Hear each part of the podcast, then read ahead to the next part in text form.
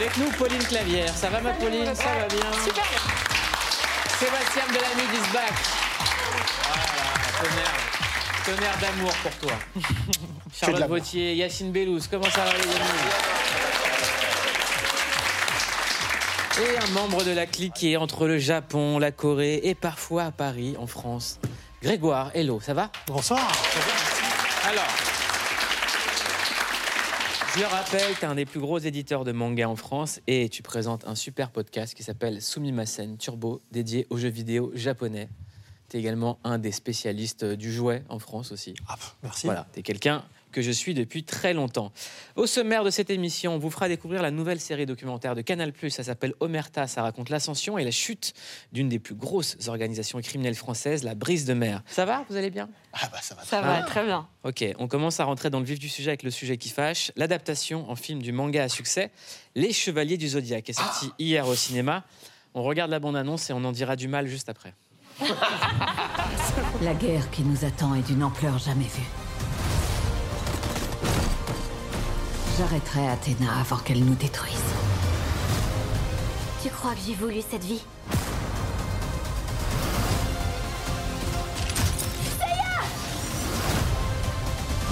Son pouvoir nous menace. Une fois qu'il saura le contrôler, aucun être vivant ne lui résistera. Tu mets ta ceinture Ça va secouer un peu.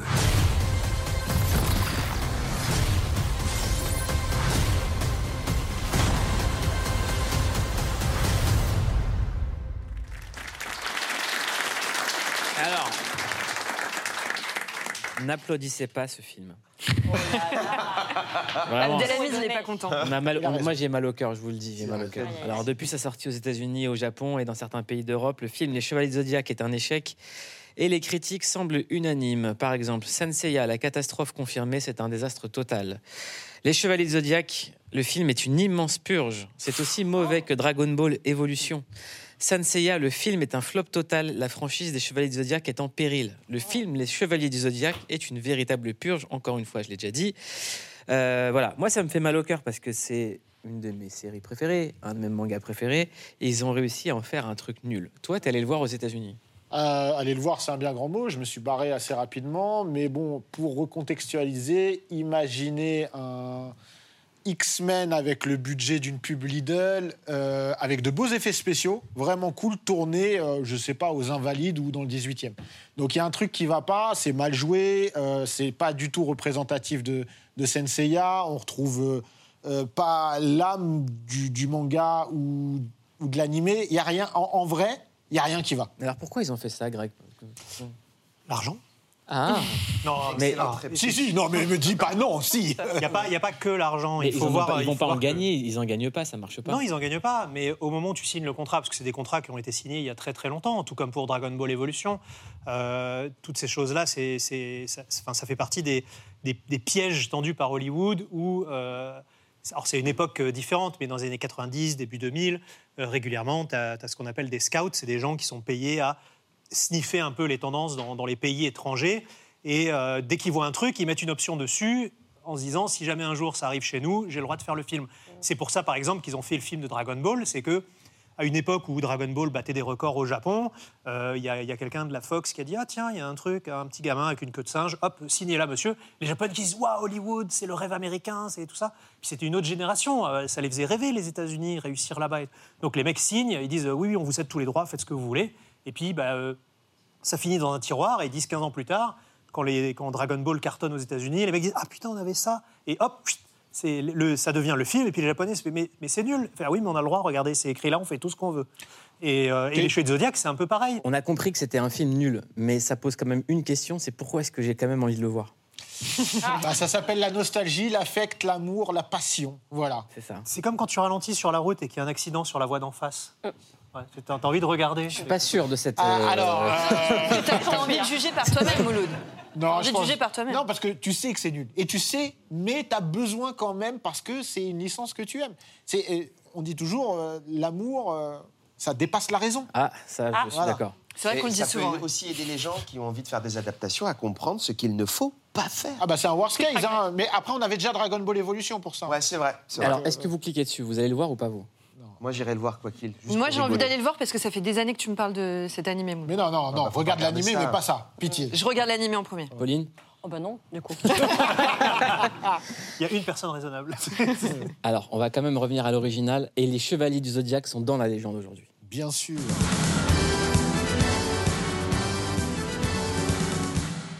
Fais-nous kiffer, Sébastien Delamide. Bah, on est là pour ça. Avant toute chose, je pense qu'on va se faire le générique, évidemment. Les chevaliers du zodiaque s'en vont toujours à l'attaque en chantant une chanson bien haut. C'est la chanson des héros. Évidemment Senseiya, pour nous, c'est les chevaliers du zodiaque. On a déjà fait un Dans la légende complet dessus, avec Greg d'ailleurs. Je vous invite à le voir ou à le revoir.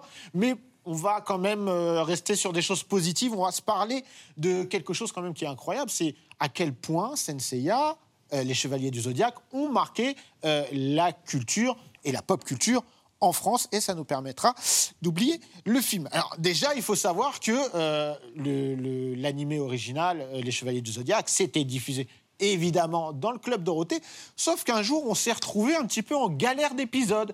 On n'a pas eu la fin. Alors qu'est-ce qui s'est passé ce jour-là? Eh bien, Dorothée, elle a pris son téléphone et elle a appelé Kurumada, le créateur, directement et ça a donné un moment épique. Tous mes copains me demandent quand la suite, quand la suite des Cheveux du Zodiaque. Alors s'il vous plaît, nous avons reçu plus de 300 000 lettres vous demandant la suite des Cheveux du Zodiaque. Monsieur Kouramada, répondez-nous. À quand? Moi aussi, je suis très émue de l'entendre.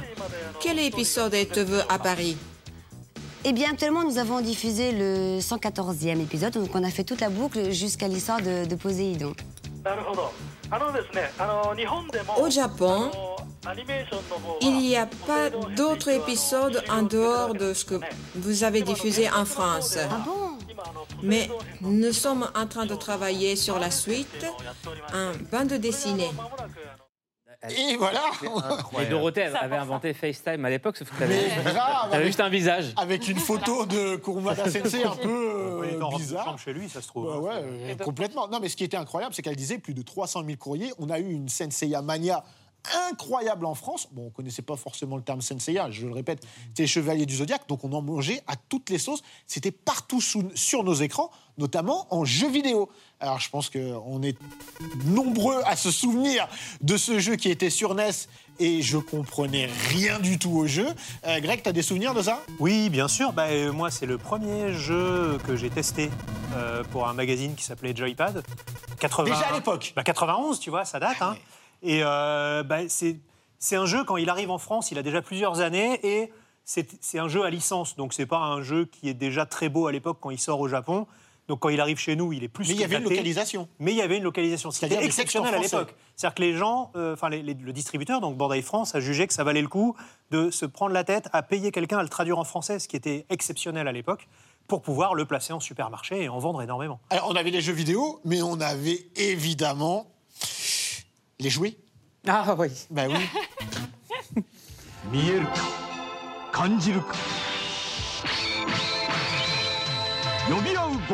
コスモが新たなる興奮を今君にセイントクロスシリーズ Et Moi, oui. je suis ému quand je vois ça. Ouais, moi aussi. Bah, bien Ouais, sûr, hein, c'est- ça fait quelque chose pour tous les trentenaires, quarantenaires euh, qui ont, qui ont Ouais, connu les cette plus époque-là. jeunes aussi. euh, bon. Oui, les plus jeunes aussi, hein, peut-être.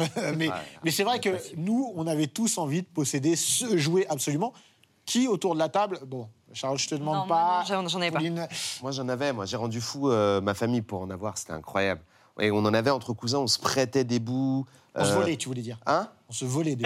Oh, on se les louait pas. Non, C'était genre, tu me prêtes celui-là. On, des fois, on faisait des jeux, on refaisait des batailles et tout. C'était dingue. C'était vraiment fou. Il faisait vraiment Ah ouais, oh, wow. Surtout derrière les boîtes. Non, mais là, il était à jouer club, carrément. Non, il mais y, y a un truc qui me faisait rêver, moi, quand j'étais jeune, c'est qu'il y avait des, donc, des boîtes de jouets, et derrière les boîtes, il y avait des décors Ouais. miniatures où, ils, où ils posaient Des les petits jouets. grecques, ouais, ouais. Ouais, il y, y avait des diorama. vallées, où il y avait des, des parties, tu sais, euh, euh, grecques, puisqu'il y avait toute euh, la partie avec le grand pop.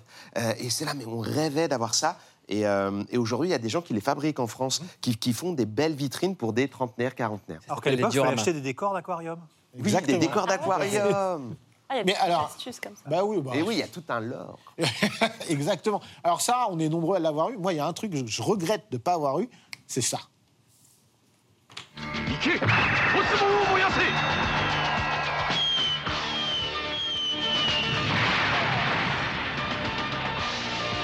行けコスモを燃やせ三つの音でセイントタイプペガサス流星剣バンダイから Où, où est-ce qu'on peut la voir Alors, bah, J'avoue, Aujourd'hui, je porte. Ça aurait peut-être la carte. bonne question, parce que je pense qu'il y en a d'autres qui se sont posé la question et ils s'en sont un peu inspirés bah, pour un clip et une chanson. Ramène ta carte membre, on va te démontrer. Pour ceux qui veulent la méchanceté, gratuite dès l'entrée. Les fois dans la prise, on est des mecs branchés. On roule sur les essieux, on est déjantés. Quoi de neuf Je tape, j'ai tout lâché pour le 7ème Tu vois le scénar, mec, je côtoie des célébrités. Ah ok, t'es dans le ciné Ouais, je suis dans le ciné. Comme mon pâté. Évidemment, Orelsan Légrange, des casseurs flotteurs. Orelsan, le grand gros fan de, de Chevalier du Zodiac. J'ai Mais En fait, réalité, c'est Aurel San qui a fait la meilleure adaptation des Chevaliers du Zodiac. Bah, bien sûr, J'ai fait une émission avec lui où on s'était euh, on s'était affrontés tous les deux à celui qui allait on avait les jouets euh, vintage et on a fait un concours de celui qui remontait le plus vite. euh, heure. Qui est-ce qui a gagné? C'est- c'est- Son anecdote, elle est juste pour placer ça. J'ai battu Orelsan au montage d'armure des Chevaliers du Zodiac. On rappelle que Non, mais le est- premier album d'Aurel San s'appelait Perdu d'avance. C'était par rapport à fait. Ah, Bien joué, belle référence. La musique, c'est un point essentiel de l'animé Senseiya. C'est ce qui fait aussi, on en a parlé longuement dans la version longue, de, de- ce qui fait le, le côté formidable de l'animé qui transcende le manga. Je vous invite d'ailleurs à écouter cette musique particulièrement. Ah là là. Et malheureusement, cette musique, moi, elle me, elle me bouleverse. Bah oui. Franchement, elle me bouleverse Qui énormément. n'a pas nagé avec une rose dans la bouche en Ouais. écoutant cette musique Alors, je vous invite à regarder l'animé pour pas spoiler. C'est un moment très très touchant, vraiment plein d'émotions, très aussi très euh, dur, et, etc. Et c'est un sample qu'a repris un autre artiste, Vladimir Cauchemar, avec son feat avec Benjamin Epps. Ils vont se manger les chiffres. Pas de masse, pas de pardon, j'arrive sur vous net. Lavez les mains et les pieds, c'est la même, j'arrive sur vous net. Sortez pas de chez vous, sinon c'est mort, j'arrive sur vous net. Me glisse dans la foule, direct dans les poumons et j'arrive sur vous net. Très très bon son. Vladimir Cauchemar est un grand fan.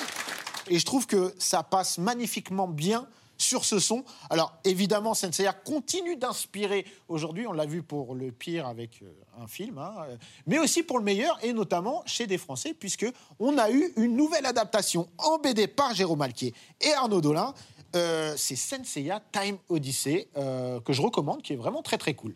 Donc si on va aller plus loin, on suit le travail de Français. Oui, bah là, aujourd'hui, oui. Il y a les Japonais aussi. Moi, je suis Alors- pas venu les mains vides. Ah, voilà. Je suis pas venu les mains vides. Euh, les Chevaliers du Zodiac, il n'y a pas que au cinéma. Ça continue euh, au Japon, parce qu'il y a de nombreux spin-offs euh, autour de, de la série principale. Ils sont bien pour certains, moins bien pour Ouais, d'autres. Alors celui-là, il est très bien. euh, Puisque, hein, voilà. Et euh, Ça, ça fait un coup de pression. voilà. Non, non, celui-là, il est, il est sympa. Alors c'est quoi l'histoire? Ça s'appelle Darkwing et euh, c'est euh, les Chevaliers du Zodiac, mais du point de vue des méchants.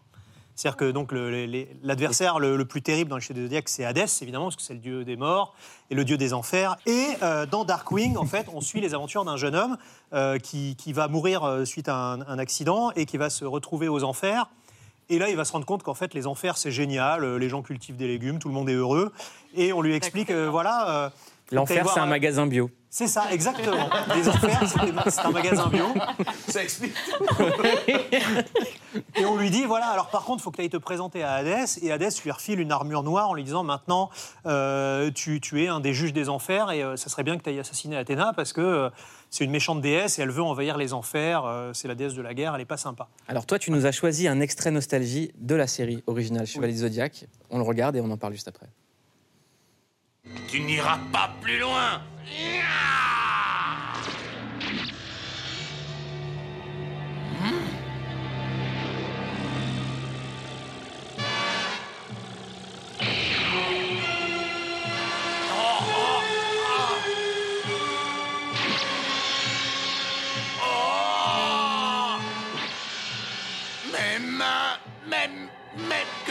par quelle magie Mes projectiles se retournent contre moi.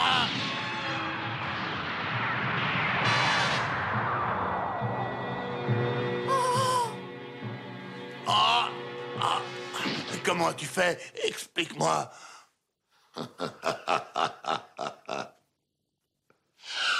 Tu as été victime d'une illusion, rien d'autre. Voilà ce qui s'est passé. La fameuse illusion du phénix. Voilà, j'ai j'ai choisi ce, ce passage parce que ça m'avait marqué comme jamais quand j'étais au collège et que je l'ai vu la première fois. Parce que les Chevaliers du Zodiac, ce qui, ce qui plaît aussi, c'est ce côté euh, euh, over the top où euh, il y, a- il y a toujours une surprise, un rebondissement et inattendu. Et c'était la première fois, enfin, quand, quand t'es gamin et que tu regardes le truc la première fois, euh, bah, le héros meurt, parce qu'il ce qui- il faut remettre la scène en contexte. Le, le chevalier du phénix arrive, il dit voilà, bon, maintenant les méchants, vous vous barrez, sinon je m'occupe de vous. Il lui envoie un disque qui lui tranche la tête. On dit quoi Le chevalier, enfin le héros est mort. Qu'est-ce qui se passe? Et là, son cadavre se met à bouger. Le gars lui renvoie un disque et ça lui revient dessus. C'est lui que ça coupe. Et en fait, depuis le début, il était rentré dans sa tête et il lui faisait voir une illusion. C'est Enfin, Game of Thrones en fait. Eh ben, Encore non, mieux. de Game of encore Thrones, c'est la rigolade à côté des tiens, Zodiac. je tiens à préciser que l'intégrale de, de Senseiya est disponible sur, Sur la ADN. plateforme ADN. Tout à fait. très Eh intéressant. ben, Alors, je vais ça- regarder absolument. Pauline, toi, tu veux nous parler d'un classique de la littérature Ouais. adapté en manga. Ouais, pour moi, c'est une nouveauté incroyable. Euh, c'est ce livre, donc c'est édité chez Robert Laffont. Donc c'est l'adaptation d'un des plus grands chefs-d'œuvre de la littérature française, qui est L'étranger, mais il y a aussi La Peste. L'étranger, c'est une œuvre d'Albert Camus qui reste à ce jour une des œuvres les plus traduites et les plus vendues au monde. C'est traduit en 40 langues. Euh, en poche, c'est un des records euh, de la collection poche de Gallimard Folio, puisque c'est euh, quelques 7 millions de livres vendus, donc c'est colossal. Et il est adapté par Ryota Kurumado. C'est un jeune mangaka euh, japonais qui a seulement 31 ans, qui est aussi, enfin, qui est aussi euh, scénariste. Pardon. Et cette requête a été faite par la famille Camus en personne, euh, qui lui a demandé d'adapter L'étranger. Alors je suis allée voir, bien sûr, si la phrase culte du livre était bien en introduction. Et évidemment, ça commence comme ça, L'étranger, cette phrase incontournable. Aujourd'hui, maman est morte, ou peut-être hier, je ne sais pas. L'étranger, c'est une histoire fantastique qu'il faut absolument lire si vous l'avez jamais lu. C'est l'histoire de ce jeune homme, Meursault, qui est étranger en fait à la société dans laquelle il vit, qui est étranger au décès de sa propre mère, comme on vient de voir en introduction, qui est étranger à peu près tout, jusqu'à la- jusqu'à commettre un meurtre euh, dont on ne sait pourquoi il le commet, lui-même ne sait pas. Il se retrouve sur le banc des accusés, et c'est toute l'histoire de cette espèce de chute, de descente aux enfers, absolument absurde, et c'est passionnant. Moi, je vous recommande vraiment la lecture de ce livre, d'autant qu'avec les dessins euh, de ce mangaka, ça prend toute sa force, toute sa valeur. C'est vraiment, euh, c'est vraiment magnifique, surtout. Et pas. pour boucler avec les chevaliers Zodiac, il y a un chevalier qui rend hommage à Camus, qui est le chevalier du. Verseau. Bah évidemment. Voilà, le chevalier du Verseau. Euh, on parle d'une autre sortie cinéma cette semaine, le remake euh, du classique oscarisé de Disney, La Petite Sirène. On regarde la bande-annonce et juste après, on va recevoir une vraie sirène. C'est pas une connerie. T'as quelque chose de changé, mais je saurais pas dire quoi. Je vois pas, c'est très bizarre. Elle a des jambes Tu le vois pas? Pas pourquoi je t'aime,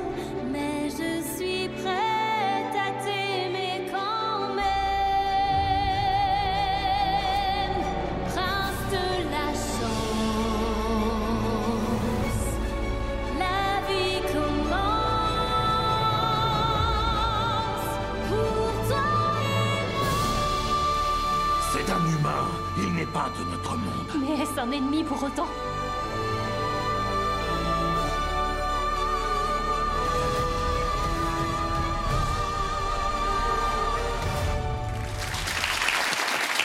Bonsoir Ingrid Fabulet, bienvenue dans Clip. Vous êtes sirène professionnelle, vous avez été Miss Mermaid France et Miss Mermaid International.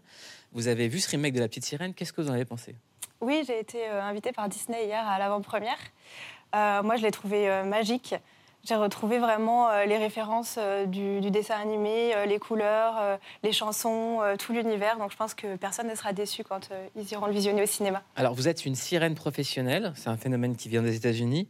Euh, on appelle ça le mermaiding, c'est quoi? Alors, le mermaiding, c'est le fait de nager dans un costume de sirène et donc avec une nageoire, qui est en fait une monopalme. Et puis, bah, on a tous les attributs de, de la sirène. Voilà, tout l'univers féerique, les fleurs, les coquillages. Alors, vous Et êtes originaire de Vannes en Bretagne. Vous avez commencé par la nage en compétition, Oui. puis la plongée sous-marine enfant avec votre père. Vous avez Oui. découvert quand et comment cette discipline de la sirène professionnelle? Alors j'ai découvert la sirène parce que je suis dans le spectacle initialement. Et euh, lors d'un spectacle sur l'île Maurice, eh bien, il y avait une sirène qui faisait sa représentation et je l'ai aidée à s'équiper avec son magnifique costume. Et euh, quand je l'ai vue, j'ai été euh, transportée par la féerie moi aussi. Et du coup, je me suis dit, mais pourquoi, pourquoi pas moi? Moi qui suis euh, dans l'univers euh, sous-marin euh, par euh, loisir initialement. Et je me suis dit, euh, en rentrant, euh, il faut que j'essaye absolument une queue de sirène. Alors, Et elle m'a jamais quittée. co- comment est-ce qu'on devient une sirène? Eh bien, on devient une sirène, je pense déjà par passion euh, bah, pour le milieu aquatique, euh, par la nage, euh, la- l'apnée, parce que je pratique également euh, l'apnée. Et euh, je pense qu'il faut tout simplement le, le vouloir. Vous restez combien de temps comme ça sous l'eau? Euh, ça dépend des performances. Euh, en apnée statique, euh, je suis déjà restée plus de 4 minutes 17 euh, Wow. euh, sous l'eau. C'est incroyable. C'est pas encore une grosse performance. Moi, je ne peux pas rester plus de 7 secondes. donc, très forte pour moi. Mais pendant les shows, c'est plus court parce que bah, on a des contraintes. euh, Alors, on euh, vous conseille de cliquer sur un documentaire qui est disponible sur Netflix qui s'appelle Sirène de métier. Ça vient de sortir. On découvre les dessous de cette discipline et les risques que prennent les sirènes. Welcome to the 117,000 gallon Silverton saltwater tank. Yes. Working in a livestock aquarium can be very dangerous, very fast. Hypothermia is a constant risk with aquarium work. In less than 80 degrees, we want to really limit our time in the water in order to make sure that no one gets too cold to the point where they have a loss of motor control. We're going to be doing 20 minute sets to make sure no one goes hypothermic. As far as hazards in animal life, you guys need to move slow. This is a heavily stocked tank. If you're going to go all the way to the bottom, land nice and slow and don't land on a ray. There is also a porcupine pufferfish. Everybody see him right there? Don't try to pet him. He gets a little nippy. Hmm. We're going to start tailing up and put on a show. Yes? All right, excited. Ça s'appelle Sirène de métier. Toi, Pauline, tu as regardé ce documentaire et il y a un extrait qui t'a interpellé. Bah oui, parce qu'en fait, on se rend compte que c'est pas évident déjà, parce qu'être une sirène, c'est assumer un peu un rôle euh, d'idole, à la fois pour les enfants. Donc, euh, il faut évidemment euh, travailler son narratif pour euh, pas trahir l'histoire, l'origine des sirènes. Mais il y a des questions beaucoup plus louches aussi qui peuvent venir, cette fois, des adultes et des hommes notamment. Je voulais qu'on voit cet extrait. Sexual harassment is so common in the mermaid industry, we actually have a term for it. We call them merverts. The number of guys that are like, Oh, a real mermaid wouldn't wear a top. again, sir, how many do you know? How, how many? Yeah, where's how your many frame of mermaids? reference? And I've had plenty of people tell me that my boobs are too small to be a mermaid. Oh my gosh, the things I would do to your tail. I could. I could spank you with that tail. I'm just on spanking the tail, and I'm like, sir, do you know what that costs? Are you are you funding my next tail? No, take your hands off it. Et donc, ma question est la suivante. Est-ce que vous, dans le cadre de votre exercice, vous avez déjà eu ce genre de réflexion, ce genre de, de problème, en fait? Euh, sans vous mentir, oui, c'est déjà arrivé. Euh, moi, j'ai juste eu une petite remarque un jour euh, d'un papa sur un événement où, où il y avait des enfants. En plus, du coup, je- j'ai gardé vraiment le sourire et il m'a dit Ah, vous savez, les sirènes, logiquement, elles n'ont pas de haut. J'étais ouais, bon, bah, moi, oui. Euh, vous rêvez d'ouvrir une école de sirènes? Euh, oui, j'ai eu longtemps ce projet, mais j'ai la chance aussi de faire des animations, donc de rencontrer des enfants régulièrement euh, autour de mon personnage de la sirène. Mais aujourd'hui, mon projet il a un petit peu évolué. J'aimerais vraiment euh, me produire plus à l'étranger. Déjà, j'ai la chance de me produire à l'Aquarium de Paris toute l'année, euh, l'Aquarium du Trocadéro, avec euh, Claire la sirène, qui est euh, la sirène principale. Alors, Et, vous dites sirène professionnelle. Est-ce que vous arrivez à en vivre? Je suis dans le spectacle initialement, donc j'ai vraiment deux parties dans mon métier et j'en vis aujourd'hui. Euh, la sirène fait partie intégrante de mon travail. oui. En tout cas, je vous invite à, à venir saluer Ingrid Fabulet partout où elle passe dans votre ville. Merci beaucoup, Ingrid. Merci à vous. Tous les jours, on vous recommande les choses sur lesquelles il faut cliquer. Aujourd'hui, on parle d'un documentaire événement qui s'appelle Omerta, le gang de la brise de mer, qui revient sur l'histoire de l'un des plus célèbres gangs français. On recevra dans un instant le réalisateur Franck Guérin. On en parle juste après ça. Ça a été dans l'histoire le gang le plus puissant. C'était l'équivalent de la mafia en Sicile. La brise de mer, elle va importer une violence brutale, impitoyable. Quand ils vont sur un mec, le mec, il est mort. Il n'y a, pas de blessés. 30 ans de règne sur le grand banditisme français. 30 ans de pouvoir en toute impunité. Des liens très forts entre certains voyous corses et certains élus. Disons que les gens, ils, ils ont peur de parler. Hein. Mafia Made in Corse, une histoire interdite. Et Maud, tu te tais, tu parles pas. Bonsoir Franck Guérin, vous êtes le réalisateur de cette série dont les deux derniers épisodes seront diffusés demain à 20h55 sur Canal Plus Doc et bien évidemment disponible sur MyCanal. Vous racontez l'ascension et la chute d'une des plus grosses organisations criminelles françaises, le gang corse La Brise de Mer. C'est fascinant parce que la réalité dépasse largement la fiction. Ça parle de braquage, de règlement de compte, d'évasion, de mafia, de courses automobiles et de foot. C'est quoi la Brise de Mer? Moi je ne connaissais pas. La Brise de Mer, c'est euh, tout simplement l'organisation criminelle française euh, qui a été la plus importante. On dit une des plus importantes en Europe même. Et la Brise de Mer, euh, le nom un peu poétique vient du bar dans le vieux port de Bastia où une bande de jeunes entre 22 et 27 ans se, réunissait à la fin des années 70, début des années 80 et qui vont devenir euh, les membres du noyau dur de cette organisation qui va ne faire que grossir. Vous parlez du point de départ de cette organisation. Donc, à la base, trois jeunes hommes originaires de Bastia qui décident de prendre le pouvoir et qui assassinent le parrain de l'époque en Corse, Louis Mémy. C'est bien ça? Alors Louis Mémy, euh, bon, c'est un parrain un peu à l'ancienne, il a des machines à sous, il, a, euh, Des boîtes de nuit. il, il gère un peu euh, les affaires courantes. Il faut savoir qu'à cette époque-là, quand on a des problèmes en Haute-Corse, on ne va pas trop voir la gendarme- gendarmerie et la police. hein. On va plutôt voir le, le vieux parrain pour qu'il règle les problèmes. Donc c'est un peu, on l'appelle le juge de paix. Mais il tient la Haute-Corse. Alors pour s'installer, bah, il va falloir faire du ménage. Et effectivement, ils vont aller euh, euh, sur, sur ce personnage-là, ils vont euh, l'exécuter. Et puis derrière, il va y avoir une vingtaine de morts du côté du clan Mémy. On regarde l'extrait du documentaire qui en parle. 10 septembre 1981. Il est 4 heures du matin lorsque Louis Mémy rentre chez lui après une nuit à jouer aux cartes. Soudain, deux hommes sortent de l'ombre. Un premier tir atteint le parrain de Corté à hauteur du bras gauche. Puis les tueurs visent le thorax et le cœur. Pauline, toi, tu voulais également parler du documentaire. Ouais, moi j'ai adoré ce documentaire, d'autant que bon, j'ai eu un peu de, de voyage en Corse. Et souvent, j'ai entendu parler de cette légende, c'est carrément légendaire l'histoire du gang de la brise de mer. Et voilà, donc j'attendais un petit peu ça avec impatience. Je trouve que c'est merveilleusement réalisé.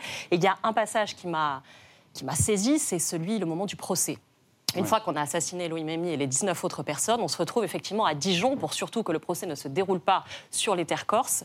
Et là, il y a tout un travail de, de mise en route, d'intimidation qui se met en place, des voitures immatriculées 2B qui circulent autour du palais de justice.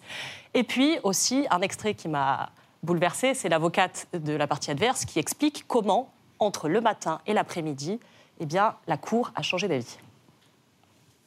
Le président était, au début, il était assez agressif, puis petit à petit, il est devenu de moins en moins, c'est vrai. Je me suis dit, mais qu'est-ce qui se passe? Et puis, au bout d'un quart d'heure, je me tourne vers mes confrères, je dis, mais ils ont été touchés à l'heure du déjeuner. Et ils m'ont tous dit, bah, évidemment, t'as raison, bien sûr.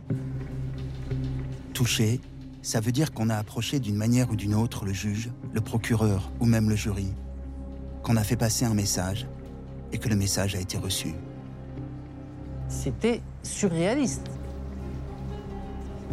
Les jurés ont été d'une discrétion absolument totale. J'en ai pas vu un seul poser une question. On les a pas entendus, on les a pas vus. La seule chose que j'ai vue, c'était un président métamorphosé entre le matin et l'après-midi du premier jour. Et puis surtout, une attitude incompréhensible et complètement inhabituelle vis-à-vis des avocats des parties civiles. Ça, J'ai j'ai jamais vu. Ensuite, on a des footballeurs du club de Bastia qui Mm. débarquent pour témoigner. Enfin, je veux dire, ce procès, c'est une vaste mascarade. Et c'est surtout la preuve que la justice est mise au pli par, euh, par les malfrats, par ce gang. C'est c'est ce qui s'est passé. C'est un échec total de la justice, ce, pro- ce Oui, procès. c'est un échec total de la justice, euh, d'autant plus que dans cette affaire-là, il y a un policier qui est témoin, euh, directement témoin, du fait que, que, le- la personne qui l'a vu a jeté l'arme qui va s'avérer être l'arme du crime. Le problème, c'est qu'au moment où il va arriver au procès, ce, policier qui est corse, eh bien, va dire que finalement, il n'a pas vu, euh, que peut-être il n'a pas bien vu, que voilà. Donc, évidemment, il y a des problèmes d'intimidation. Et vous le disiez, enfin, c'est quand même euh, euh, 12, euh, 12 membres de l'équipe de Bastia qui, à ce moment-là, vient de gagner la Coupe de France contre l'équipe de Saint-Étienne, hein, donc c'est pas n'importe quoi, euh, qui vont venir dire au procès qu'au moment précis euh, du crime, euh, ils jouaient avec les, acculés- ac- les accusés au foot euh, sur le stade, au stade de Bastia. Quoi. Euh, dans, vos votre documentaire, vous parlez d'un des plus gros casses du siècle, celui de l'UBS à Genève, où l'équivalent de 20 millions d'euros ont été volés sans aucune effraction ni signal d'alarme. Comment ça a pu arriver? Alors, c'est l'équivalent actuel de 50 millions d'euros. Ah. Hein, en, en- en valeur constante. hein. Moi, vous savez, je ne sais rien. Ouais, je je ne vois pas rien. trop de quoi vous parlez. Ouais, non mais je rectifie juste Au ça. courant. Mais euh, Tout est de cool. toute façon, c'est Moi, j'adore beaucoup- les Corses. C'est beaucoup d'argent. J'adore les Et- Corses. Et, et votre question, c'était Racontez-nous ce casse. Comment il s'est passé Bon, ce casse, euh, d'abord, il est mené par un, un des stratèges euh, du, du- du- du clan Bastier, euh, de la Brise de Mer, pour le nommer Richard Casanova. Comme beaucoup des grands casses, ce sont des affaires données. C'est-à-dire qu'il faut quelqu'un qui soit à l'intérieur et qui va donner un certain nombre d'informations. En l'occurrence, là, c'est le mari d'une employée euh, de la banque de l'UBS qui euh, rêve de faire un casse, qui, a des amis qui travaillent aussi dans cette banque. Et euh, simplement, lui, il ne se voit pas faire euh, cette affaire-là. Et donc, il va croiser complètement par hasard des Corses à Genève euh, qui, vont lui, qui vont lui dire bah, Nous, on, on sait faire ça, on, on- l'a déjà fait. Et donc, euh, c'est la brise de mer et ce personnage de Richard Casanova qui vont mener euh, cette affaire. Et ils vont faire un casse sans effraction, en rentrant euh, tout simplement dans la banque, entre guillemets tout simplement, parce que vous verrez dans, dans le film, c'est un peu plus compliqué que ça, euh, pour effectivement s'emparer avec les codes des coffres euh, de, de cette somme qui est énorme. Suite à ce braquage, Richard Casanova a été en cavale pendant 16 ans. Comment est-ce qu'on fait pour être en cavale pendant 16 ans? Alors ça, c'est une des grandes parties de, du documentaire. C'est une fausse cavale en réalité. Donc il y a, il y a une partie où effectivement il faut quand même qu'il se méfie. Mais ce qu'on découvre dans le documentaire, c'est qu'il bénéficie d'un certain nombre de, de protections, euh, qu'il a euh, fréquenté la place Beauvau pendant sa cavale, qu'il y a des liens avec les renseignements généraux de l'époque français, des liens aussi avec les services secrets français. Là, on parle des réseaux Pasqua. Mais il y a toujours eu De des zones grises entre euh, flics et voyous. Oui, il y a toujours eu des, zo- des zones grises, mais là, elles sont, elles sont relativement importantes. Mais Moi, je dis ça, je ne sais rien. Je ne sais Le doc rien. le dit pour toi. Parfois, il vaut mieux pas savoir. Euh, comment s'est terminée l'histoire de ce gang? Parce qu'apparemment, elle s'est terminée. Alors, cette histoire, elle s'est terminée non pas euh, grâce, entre guillemets, aux assauts de la police et de la justice, même s'il y a eu quelques affaires sur lesquelles ils ont été inquiétés, mais finalement assez peu sur 30 ans. Elle s'est terminée euh, à cause d'une guerre fratricide, des jalousies, des antagonismes d'ego, qui vont faire qu'à un moment donné, on commence à se méfier de celui qui était notre meilleur ami, la personne avec qui on partageait même des dîners de famille, et euh, des éloignements de personnes, des trajectoires qui sont différentes, et, donc euh, des éliminations directes au cœur même de la brise de mer. Le documentaire s'appelle Omerta. Omerta, c'est la loi du silence. Comment est-ce qu'on enquête avec une Omerta, avec cette loi du silence? Comment vous avez fait votre travail? Euh, avec, avec une certaine difficulté, parce que ça a duré trois ans quand même. Donc, euh, c'est beaucoup de temps passé euh, sur place à, rencontrer tout un tas de gens. Moi, je me souviens qu'à une période, j'étais avec un ami corse, et à chaque fois qu'on allait à la rencontre de, de gens qui, qui acceptaient de, de discuter, pas d'être interviewés, simplement de discuter. À chaque fois qu'on arrivait, ben, il n'y avait personne, en fait. Donc, on avait des excuses. euh, et, et- et petit à petit, euh, à force euh, d'insistante, av- avec aussi le, le- le travail euh, de la production, de Patrick Spica Production, je ne suis pas tout seul hein, à faire euh, cette enquête, on a fini par intriguer un certain nombre de gens. Et donc, euh, ben, on discute dans des bars, dans des cafés, dans des paillotes, euh, euh, un peu partout. Moi, j'ai essayé d'expliquer ma démarche. Je- que je suis réalisateur, que je ne suis pas là pour faire du scoop, que je, veux vraiment, je voulais vraiment raconter cette histoire, en essayant de respecter, entre guillemets, tout le monde. Parce qu'il y a aussi plein de Corses qui en ont marre d'être stigmatisés et d'être toujours ramenés à ces histoires-là. Absolument. C'est c'est d'ailleurs un reproche qu'on peut faire, que moi que j'entends tout à fait. Sauf que cette histoire-là, elle c'est pas que du fait divers. Elle s'inscrit dans l'histoire de la Corse, dans sa sociologie. Et, vous voyez, quand je vous parlais de, de- de services secrets, il n'y a pas que ça, évidemment. Il y a aussi euh, euh, le fait que euh, cette organisation, elle a pris le pouvoir d'un point de vue économique en infiltrant tous les maillons de la société corse. Le politique, le milieu des affaires, les travaux publics, un certain nombre de sociétés, comme celle du traitement des déchets, par exemple. Évidemment, les restaurants, les bars, les discothèques, qui sont plus classiques pour, quand on parle du milieu du banditisme. Et donc, elle a fait partie pendant 30 ans de l'histoire de la Corse, de la, Haute-Corse particulièrement. Est-ce que vous, vous prenez des risques à vous exposer? Bon, ça, euh, je ne peux pas le dire précisément. Euh, moi, ce que je pense, et pour avoir rencontré des voyous, alors je dis voyous, parce qu'à l'occasion de ce documentaire, j'ai découvert que ce n'était pas du tout un problème pour eux qu'on les appelle voyous. C'était pas. Euh, c'est validé. C'est validé. C'est OK avec tout le monde. Donc je ne prends pas de risque à dire voyous. Hmm. En l'occurrence, comme disent euh, les policiers, eux, ils, parlent de beaux mecs hein, dans, la répression du grand banditisme.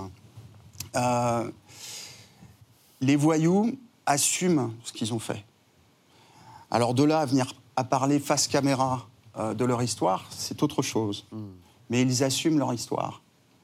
Donc de ce point de vue-là, je ne pense pas prendre de risques particulièrement. Est-ce que l'omerta est encore présente en Corse? Oui. Sinon, ça aurait été plus facile de faire le film. L'omerta, elle est, elle est présente. Vous savez, je pense qu'elle est présente, euh, par exemple, pour les, familles des victimes. C'est très, très difficile pour eux de venir parler. D'abord parce que c'est douloureux et qu'il faut remuer des histoires anciennes ou plus récentes. Mais aussi parce que euh, la Corse, c'est un petit territoire tout le monde se connaît. Et donc, euh, quelquefois, dans une même famille, on a des, gens qui sont des deux côtés. Du côté des victimes, du côté euh, des voyous. Et donc, c'est ça la difficulté. C'est pour ça qu'on a parlé d'Omerta aussi, parce que c'est vrai que ce, gang mafieux a imposé le silence. Et, peut-être voudrait que euh, on n'en parle pas. Mais encore une fois, ce n'est pas que du fait divers, c'est aussi l'histoire de la Corse. Évidemment, en Corse, il y a autre chose. On est d'accord. Hein? Bah oui. Euh, merci beaucoup, Franck Guérin. Le documentaire Omerta, le gang de la brise d'Omer, c'est disponible sur MyCanal. Euh, je vous conseille vraiment de le regarder euh, parce qu'on y comprend plein plein de choses. Euh, c'est important ce que vous dites de penser aux victimes, de rendre hommage aux victimes. Et moi j'aimerais rendre hommage aussi à la jeunesse de Corse, à tous les gens en Corse qui sont super. C'est une culture incroyable, c'est un pays magnifique. Et vive la Corse. Merci beaucoup Pauline, Charlotte, Yacine, Sébastien Delamy de Greg. Merci beaucoup. Merci au public, merci à Clara et Emma qui nous ont bien aidés aujourd'hui. vous pouvez écouter Click en podcast sur toutes les plateformes d'écoute. Et on se retrouve quand vous voulez sur MyCanal. Gros bisous.